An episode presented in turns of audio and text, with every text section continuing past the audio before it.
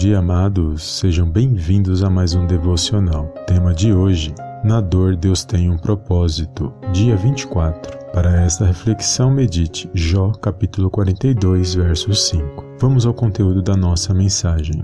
Quando falamos de dor e sofrimento, Jó é um ótimo exemplo de. This episode is brought to you by Shopify. Forget the frustration of picking commerce platforms when you switch your business to Shopify, the global commerce platform that supercharges your selling wherever you sell. With Shopify, you'll harness the same intuitive features, trusted apps, and powerful analytics used by the world's leading brands. Sign up today for your $1 per month trial period at shopify.com slash tech, all lowercase. That's shopify.com slash tech. Fé, paciência e perseverança. O diabo fez de tudo para que Jó renunciasse sua fé no Criador, mas ele permaneceu firme, reto e temente a Deus. A dor, sofrimento e as perdas de Jó o fortaleceram, o aproximando ainda mais do Eterno.